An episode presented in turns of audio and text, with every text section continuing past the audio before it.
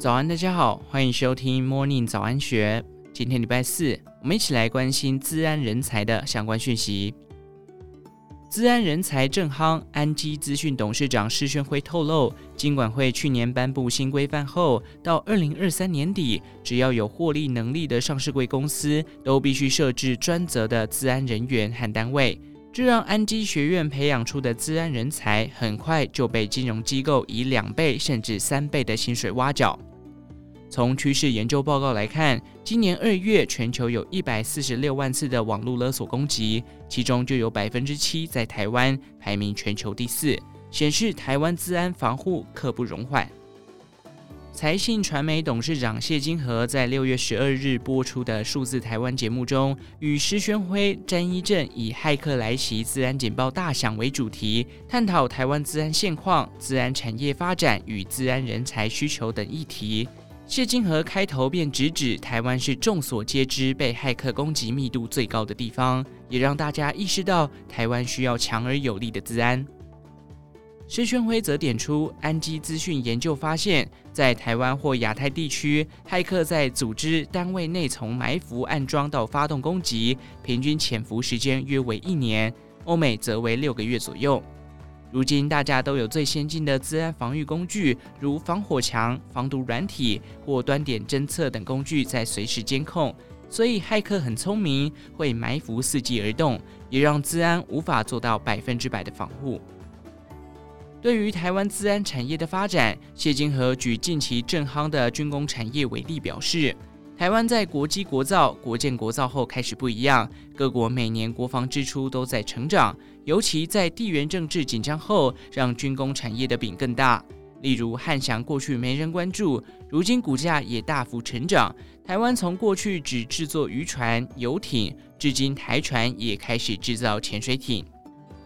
他认为，台湾在产业自主化道路上，目前自然产业仍不大，但经过过去这一年的发展，相关企业股价都大幅上涨。例如安基资讯、金城资讯股价都有显著成长，这也是自然产业显著的蜕变。股价大涨的背后，显示的是市场对该产业未来有非常高的期待。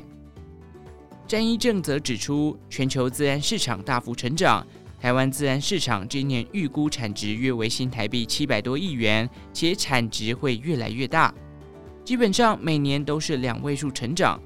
就国际市场部分，他指出，目前全球收并购市场案件数量最多的，也正是与安全管理服务提供商相关的案件。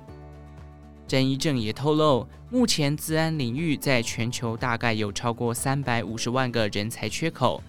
自安人才缺口问题不是只有台湾有，但台湾面临的挑战更大。因此，金城集团的恒毅教育训练中心的自安课程目前几乎每班都爆满。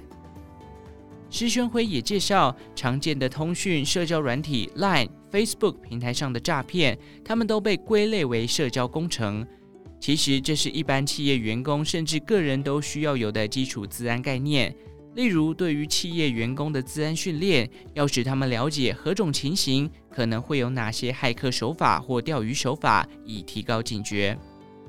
詹一正分享，全球资安盛会 RSA 几年前提到，以人为本的资安，资安防御做法取决于人类的行为。因此，除了政府要求建置自安长、资安专责人员等要求外，企业单位员工资安意识也要透过社交工程演练提升。例如，透过资安意识人因分析系统训练，找出容易受到资安攻击的变数，并进行教育训练，以导正员工的行为。